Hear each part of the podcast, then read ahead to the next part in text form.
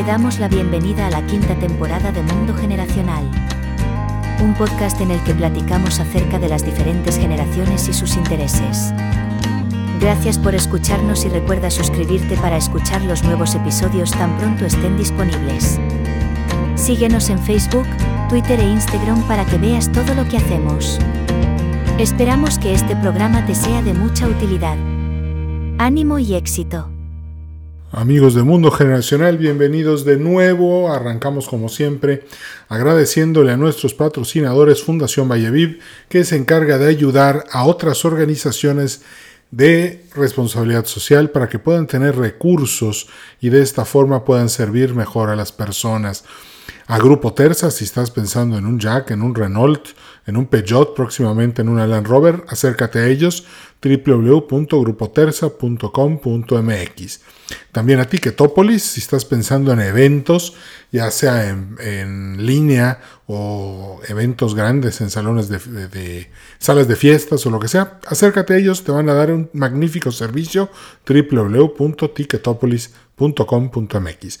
Finalmente a Luis Quijano, a Dinner Cup y a The Yucatán Consulting Group por todo el apoyo que nos han dado durante estos recientes 20 años al proyecto Mundo Generacional. Muchas gracias. Ahora, el tema de hoy, interesantísimo. Vamos a platicar de tres historias de supervivencia. Déjame empezar por el principio, como siempre. Eh, cuando doy conferencias sobre estoicismo, Casi siempre la gente me... una pregunta muy común, que es de donde sale la idea de este podcast, es, Edwin, ¿cómo le hago para tal cosa? Edwin, tal cosa me está afectando mucho. Edwin, es horrible lidiar con estas personas. Odio mi trabajo, odio esto, odio aquello, no soporto, no tengo. Y bueno, de eso vamos a platicar hoy. Te voy a decir cuál es el poder más grande que tiene el ser humano. Lo he visto en tragedias, lo he visto en fiestas, lo he visto en todos lados. Recuerdo que en la universidad mucha gente eh, se resistía, otras personas aceptaban y aprendían, y creo que al final eso es la diferencia entre el éxito, el verdadero éxito, que no tiene nada más que ver que con la relación que llevas contigo mismo. Ojo, no vaya, el éxito nunca ha sido los coches, las casas, las vacaciones, el dinero. El, no, es, eso no es. Eso, de hecho, eso te aleja del éxito. El verdadero éxito es cuando tú estás en paz contigo. Eres feliz y te sientes útil. Porque uno puede decir, ay, quiero ser feliz, seré un hedonista. Pues sí, pero no eres útil. Otros dirán, soy feliz y me voy a retirar a contemplar el universo. Pues no, porque tampoco queremos que vivas la vida de un ermitaño, que es feliz, pero pues, pues no, sirve a nada, ¿no? Otros dirán, soy feliz y no necesito de nada, me desprendo de todo. No, porque tampoco necesitamos eh, cínicos. Lo que necesitamos son emprendedores. Siempre, no importa en qué parte del ciclo histórico de la teoría generacional estemos, una generación emprendedora salva la situación. Una generación que decide no ser emprendedora, pues las cosas se van a poner mucho, muy difíciles. Así que ya saben. Por cierto, por eso hoy vamos a hablar de lo que, de lo que vamos a hablar. En estas tres historias vamos a identificar el gran poder humano, el más grande de todos. Y comenzamos con una historia que ocurre en América del Norte. Y aquí en América del Norte había un animal hace 65 millones de años más un día, que era temido por todos. Era el tiranosaurio rex. Era un animal grandote que no rugía como en la película de Jurassic Park, pero hacía unos sonidos extraños. No hay que olvidar que los dinosaurios y las aves están muy relacionados. De hecho, hoy sabemos que muchos dinosaurios tenían plumas. Entonces, bueno, pues ahí está el detalle. Por eso mucha gente dice que los pajaritos hoy son dinosaurios bebés. Pero bueno, estaba el tiranosaurio rex con esta quijada enorme, con estos dientes sumamente filosos, capaces de, cortar la piel, desgarrarla y matar y comerse al que se le ponga enfrente. Eh, dentro de los pocos que le podían hacer frente de manera exitosa a un tiranosaurio rex, pues era el Triceratops. Si el Triceratops lograba no ser flanqueado, lo más seguro es que pudiera vencer al, al, T-Rex. Eh, si era flanqueado o atacado entre dos o tres, pues ya no tenía caso, eh, ya había perdido. Es muy similar a como los leones se enfrentan a los búfalos. Pero bueno, imagínense ustedes la seguridad con la que en el Cretácico, perdón, en el Cretáceo, eh, caminaba este tiranosaurio Rex sabiendo que casi nadie le podía ganar una batalla, que él podía ir libre por el mundo. Pero algo que este dinosaurio no tomó en cuenta fue que sí, efectivamente era muy poderoso, se había hecho muy fuerte, pero casi nunca volteaba a ver al piso. Si hubiera volteado, probablemente se hubiera encontrado algo muy raro. Un mamífero pequeñito. Un pequeño ratoncito. Que hubiera corrido a los pies del tiranosaurio. Pero este, pues, pues, pues, ni lo volteaba a ver. Decía, pues, ¿y eso qué? ¿Qué es eso? O sea, me lo como de como si fuera un cacahuate. No, no, le valía. Y el tiranosaurio Rex, pues, seguía caminando. Y el ratoncito también seguía caminando. Ambos estaban entre las raíces de los pájaros y de vez en cuando, pues ahí en, acuérdense que en este periodo, en lo que es, Estirásico, Jurásico y Cretáceo, eh, eh, no existía la hierba como la conocemos hoy. Entonces habían plantitas y pues el ratoncito un día comía plantita, un día comía animalito muerto, otro día comía frutita, otro día semillitas. Mientras tanto, el tiranosaurio rex pues, se encontraba ahí con un estegosaurio, no, porque no es similar. Era un anquilosauro, un triceratops, este, un eh, argentasauro, que, ¿no? que es el animal más grande que se ha encontrado. Ahorita dicen que encontraron un manatí más grande que una ballena azul, pero vamos a poner que se encontró uno de estos, porque acuérdense que el brontosaurio ya sabemos que no existió. Entonces es lo difícil de mantenerse adecuado con qué dinosaurios sí y cuáles no, pero vamos a ver, se encontró un diplodoco y se lo comió, delicioso, uy, qué rico. Este, yo me los como a todos y a mí no me come nadie, a menos de que me superen el número. Pero en Norteamérica, en Chicxulub, Yucatán, un lugar que todos los yucatecos conocemos perfectamente bien, eh, de hecho es muy bonito bañarse en el mar ahí. Hace 65 millones de años cae un meteorito. Un meteorito que dejó una profunda cicatriz en la Tierra. Yo les digo a los que vuelan en avión que les gusta la ventanilla que hay un punto en el que puedes ver una cadena de cenotes. Y esa cadena de cenotes es precisamente la cicatriz del impacto de este meteorito. Por cierto, la ciudad de Mérida está dentro de la cicatriz. Y, cuando Pemex hizo fotos de toda la zona, se nota muy fuerte este tremendo agujero que, que dejó este meteorito en Chicxulub, Yucatán. Este impacto fue tan poderoso, 65 millones de años atrás, que la Tierra quedó totalmente cubierta de polvo, se produjeron maremotos espantosos, zonas enteras del planeta quedaron en negros absolutos, o sea que ni los gatos podían ver.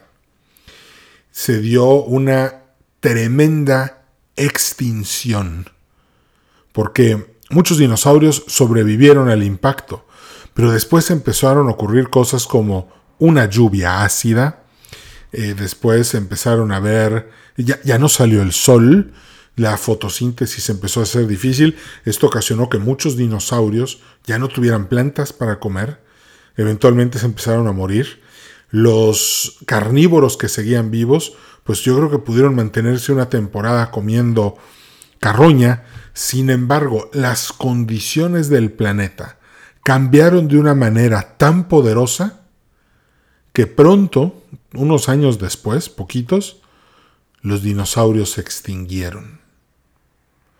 Sin embargo, alguien que no se extinguió y que sigue con nosotros y nos sigue causando mucho miedo, son las ratas. Vamos a agarrar al tiranosaurio Rex. Grande, fuerte, gigante, imponente, poderosísimo, pero sin capacidad de adaptación. Para que el tiranosaurio rex sobreviviera en esas circunstancias, no podían haber cambios.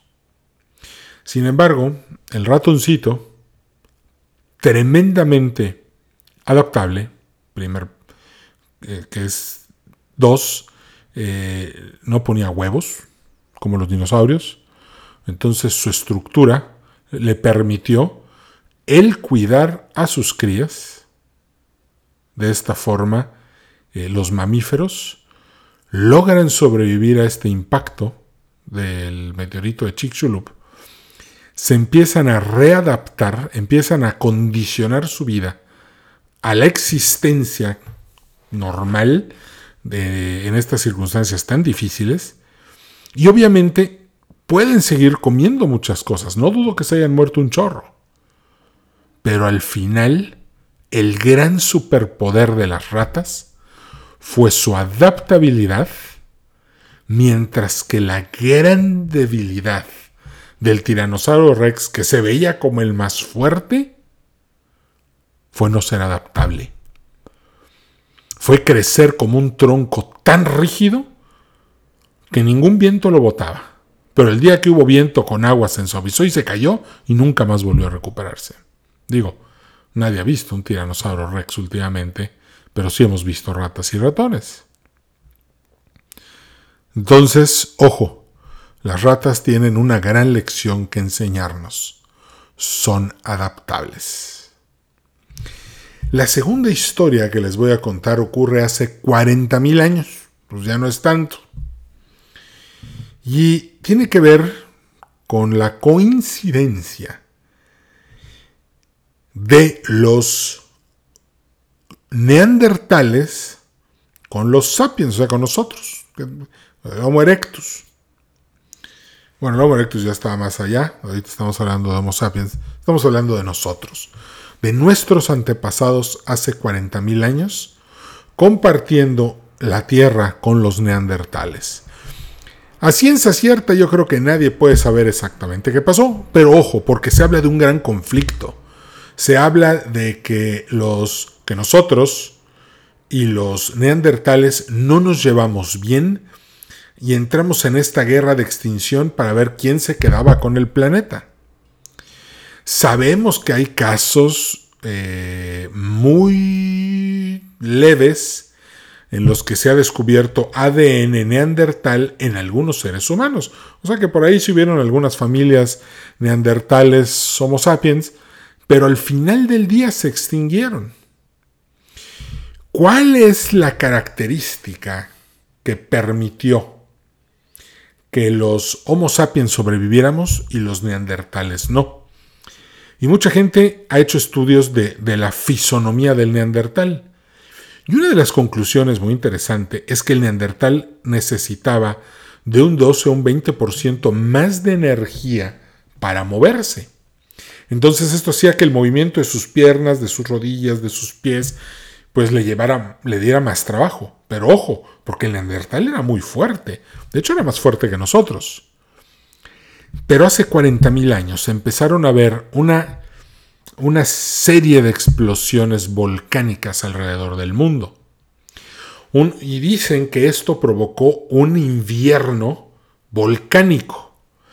Y este invierno lo que hizo fue que empezó otra vez a destruir pastizales, a destruir mucha de la vegetación, y esto tuvo una consecuencia nefasta para el neandertal, porque el neandertal estaba acostumbrado a comer animales muy grandes, mamíferos muy grandes.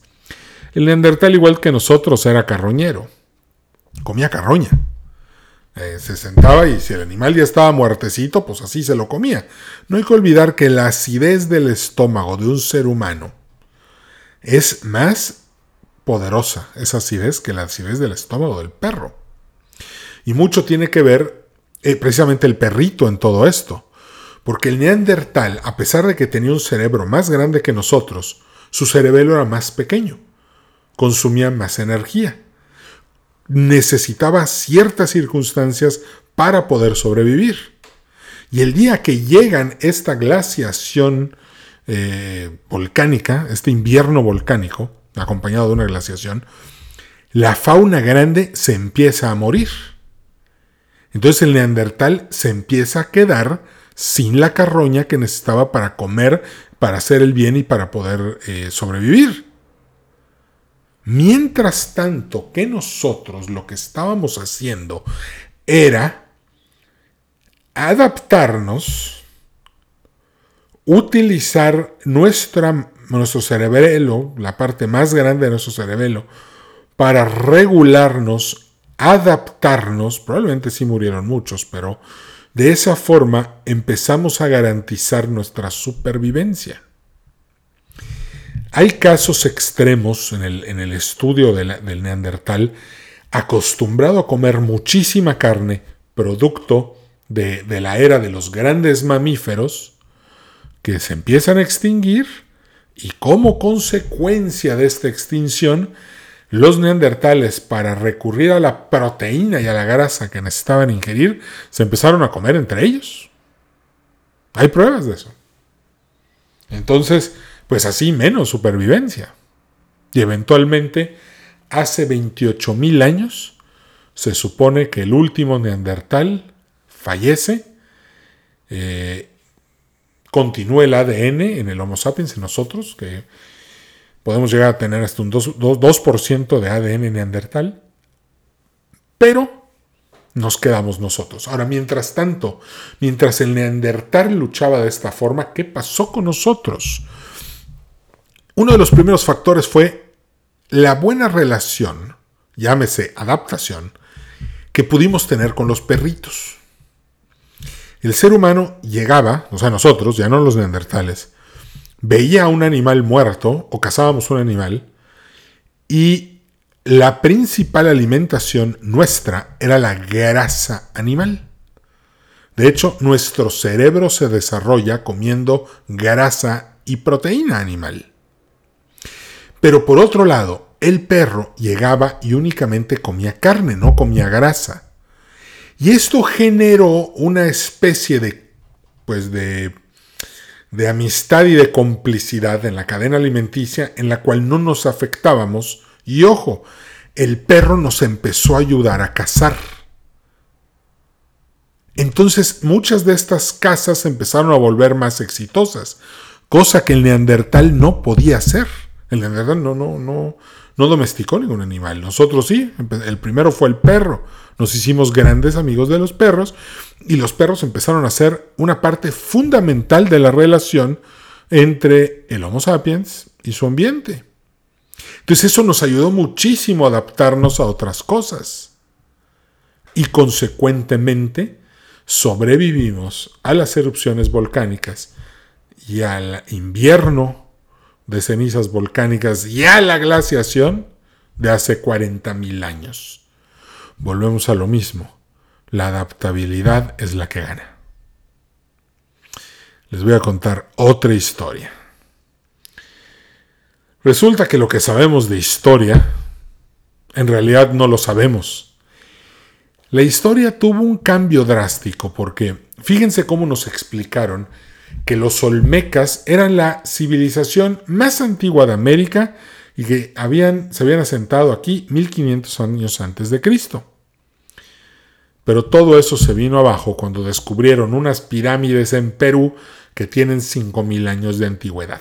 O sea, se acabó. Ya no son los olmecas, ya no son 1500 años de civilización, ya es mucho más, 5000. O sea, prácticamente las pirámides de Perú, la ciudad de Perú que se descubre con 5000 años de antigüedad, está casi a la par, por tan solo mil años, de Egipto, de Mesopotamia, de Babilonia y de los Eleusidas y todos los que vivían por ahí.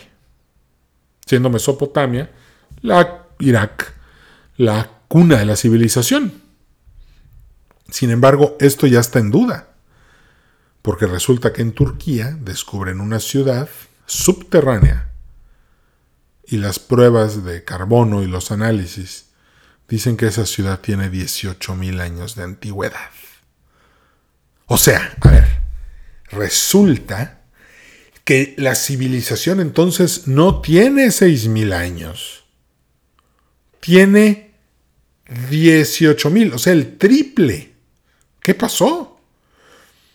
Y muchos eh, historiadores recurren a Platón, porque Platón decía de una ciudad que se había hundido, que era la Atlántida. Entonces la gente empieza a investigar. Eh, Platón incluso investiga. Y a Platón le dijeron que eh, en, el año en el que Platón estaba investigando, le dijeron, ah, sí, hace como 9500 años. Entonces de esos 9000 más los 2100 de ahorita y todo, más los, este, pues viene dándonos como unos 12.500 años que se hundió la Atlántida. Entonces resulta que el hundimiento de la Atlántida coincide con algo. Resulta que a millones de kilómetros de la Tierra, unos asteroides se salen de su de, su ruta, chocan entre ellos, salen disparados y hace 12.500 años, ojo, no millones, no, no, no, 12.500 años, literalmente ayer, estos restos de, cometas y asteroides chocan contra la Tierra en diferentes puntos, cambiando la, eh, varias eh, temas de electromagnetismo, cambiando el vértice, cambiando muchas del ángulo de la Tierra, y, y se da otra glaciación tremenda. Una glaciación que se supone que acaba con esta civilización de la cual nosotros no teníamos idea hasta hace muy poco tiempo. Por eso esta ciudad subterránea que encuentran en Turquía puede ser un lugar donde se refugiaron los pocos sobrevivientes de este evento, que es el Younger Dryas, hace 12.600 años. Entonces resulta que llega el Younger Dryas, arrasa con todo, con todo lo que había vuelto a crecer después del invierno volcánico de hace 40.000 años. Se acaba todo absolutamente. Y de repente, cuando la, temperatura empieza a fluctuar, se derrite todo el hielo en dos, tres años y después vuelve otra vez a congelarse, vuelve otra vez. Pero al final del día, cuando acaba esta, esta, este congelamiento de la Tierra, los seres humanos volvemos a salir. No dudo que se hayan muerto otra vez muchísimos. Fue una extinción. ¿Ok? Pero en esta extinción ocurre algo. Volvemos a salir y tenemos que volver a empezar este concepto de la domesticación de la naturaleza, que es algo muy debatible, porque em, mientras que unos aspiran a ello a través de la tecnología, de las instituciones, de la organización, etc., hay otros que dicen, pues sí, tal vez logres algo, pero es temporal porque la naturaleza es indomable. Y esto es un tema, uff, de tremendas dimensiones. Ahí si me quieren invitar a una carne asada para platicar del tema, acepto. Pero es muy difícil domesticar a la naturaleza. Pero bueno, salen y al poco tiempo empieza otra vez el ser humano a querer progresar. Y ahí es donde empezamos a ver la civilización contemporánea que conocemos que empieza en, Mesopotamia. Pero ojo, otra vez eh, fíjense en algo, en Norteamérica se extingue toda la fauna mayor. Toda. De hecho, cuando los españoles llegan a Tenochtitlán, no hay grandes mamíferos. ¿Y cómo cubrían muchos la falta de proteína y de grasa? Pues comiendo humano. Pues sí, habían pavitos, pescaditos. Sin embargo, no había la capacidad para hacer un desarrollo de carne y grasa animal como para mantener a la civilización. De hecho, el maíz era la base. Entonces, esta adaptación de, la, después de Rayas significó, en términos relativos, la domesticación de los cereales. O sea, en la zona de Europa el trigo, en la zona de Asia el arroz, en la zona de América el maíz. Este, y esto como consecuencia tiene un nuevo empezar de la civilización. Pero volvemos a lo mismo. Van a seguir habiendo cambios. La naturaleza va a seguir dictando las cosas como ellos, como ella quiere. Además de que la mayor parte de los eventos que se podrían dar, como erupciones volcánicas, asteroides, meteoritos, cometas, etc., todo esto que ha estado pasando todo el tiempo, nada más que en una proporción de tiempo tan grande que para nosotros es muy difícil de entender, la situación se da. Así es, punto. El tema es que nosotros tenemos que concentrarnos en lo que controlamos, que son nuestros pensamientos, nuestras decisiones y nuestras acciones. No preocuparnos tanto por un próximo Younger Dryas, sino ponernos a trabajar en cómo se enfrentaría una situación de estas. Y si no puedes, pues simplemente te dejas de mortificar y ya. Pero ojo, ¿dónde sí podemos utilizar este superpoder que se llama la adaptabilidad en todo. Si manejas una empresa, un ejemplo que me encanta de la película Other, People's Money con Danny DeVito, es que hubieron empresas que se negaron a aceptar la llegada del automóvil y se quedaron fabricando látigos para caballos, para mover coches de caballos. Y eventualmente, pues las empresas que estaban al final vivas seguramente eran las mejores pero ni eso les permitió sobrevivir. ¿Por qué? Porque no se adaptaron. Una de las, yo siempre en las conferencias que doy, la de generaciones, la del estoico y la de economía política, escenarios políticos, siempre les digo, es todo esto que les digo, eh, todo esto que estoy platicando, se trata de entender que el éxito o el fracaso de tu proyecto personal es muy, muy parecido al nivel de adaptabilidad que tienes. Si no logras adaptarte, estás fuera. Y ojo, porque me encuentro con directivos mayores de 60 años que se niegan a cambiar y como consecuencia los cimientos de sus empresas empiezan a temblar. Es que aquí se trabaja los sábados. Espérate, eso ya no. Es que nuestro producto así nació, así seguirá y para siempre. Espérate, no. Mejor adáptate a los tiempos. Un caso muy divertido era esta persona eh, que tenía una tienda de ropa en Mérida, conocido mío, que vendía camisas de vestir y ya nadie las compraba, pues había mucho calor, pero se negaba a cambiar el giro. Y un día se cansó y le dijo a su hijo, bueno, ya agarra tú en la tienda. Metió playeras, camisetas de fútbol y el negocio floreció como nunca. Y esta persona que dirigía la empresa estaba furiosa porque se ganaba dinero, pero no había sido idea de él. Ese es el tema. Saber adaptarnos a las circunstancias es el poder más grande que tienes. Fíjate, si tienes un jefe nefasto o un jefe buenísimo. Ojo, no lo juzgues. Simplemente, si eres una persona adaptativa, que se sabe adaptar, sabe ser un camaleón, vas a aprender de esta persona lo mejor que te vaya a dar, sea bueno o malo. Vas a rechazar todo lo malo, lo vas a entender. Y lejos de que sea un meteorito que te destruya, va a ser un maestro que te va a decir cómo ser y cómo no ser un jefe cuando a ti te toque mandar. Muchas veces la resistencia es buena, claro. Pues pensemos en los franceses que se resistieron a la ocupación alemana en la Segunda Guerra Mundial. O pensemos en los españoles cuando se levantan en armas en contra del ejército eh, de Napoleón Bonaparte y casi acaban con él.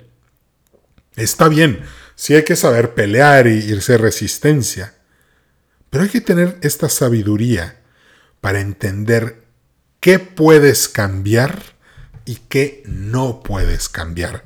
Y ahí está este discernimiento que te va a ayudar muchísimo para entender cómo funciona la adaptabilidad.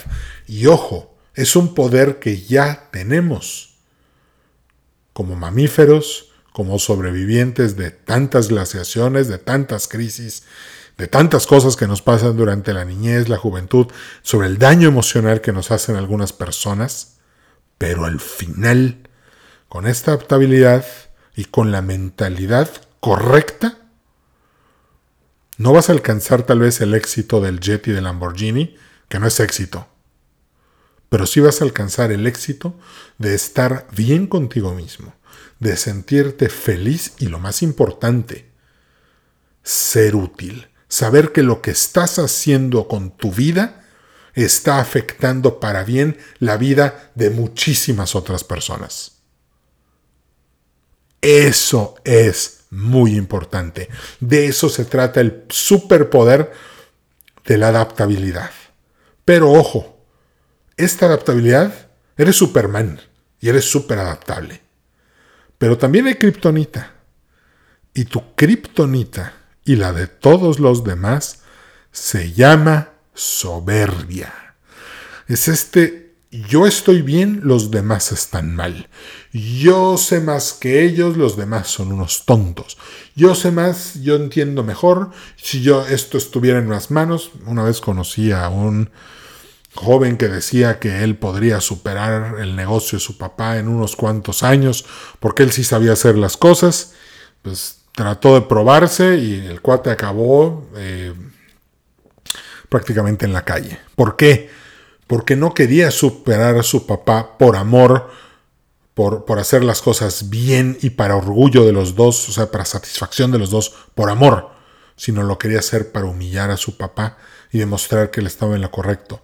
Y aquí viene el dicho de uno de mis jefes que en paz descanse. La soberbia es mala consejera y todo lo que hagas a partir de ahí, lejos de ayudarte, te va a hundir más. Así que espero que estas tres historias de adaptabilidad te sirvan, reflexiones, pienses en el tema, aproveches esta gran oportunidad que te da la vida de ser adaptable deshacerte de la soberbia del ego y como consecuencia llevar tus proyectos siempre a un lugar en donde a ti y a la gente que confió en ti en este proyecto, puede ser tu jefe, tu subalterno, tu asistente, lo que sea, estén todos felices, sintiéndose útiles y sabiendo que tienen la capacidad de tomar las decisiones correctas, aunque no sepan qué es lo que sigue, para que las cosas salgan bien. Te los recuerdo, templanza, justicia, sabiduría, amor. Y bueno, no las olvides. Nos despedimos, como siempre, agradeciéndoles a nuestros patrocinadores Fundación Valleviv, Grupo Terza, Dinner Cup, Yucatán Consulting Group, Luis Quijano y Ticketopolis por toda la ayuda que nos dan para que estos episodios sean posibles. Me despido de ti, mi nombre es Edwin Carcaño Guerra, este es el podcast Mundo Generacional y nos vemos en el siguiente episodio. Templanza, justicia, valor, sabiduría, amor, siempre Siempre, siempre. Cambio fuera. Gracias. Hasta la próxima. Gracias por haber sido parte de este episodio de Mundo Generacional. A nombre de todo el equipo te deseamos prosperidad y éxito. Recuerda darnos un like en Facebook, Podcast Mundo Generacional. Nos vemos en el siguiente episodio.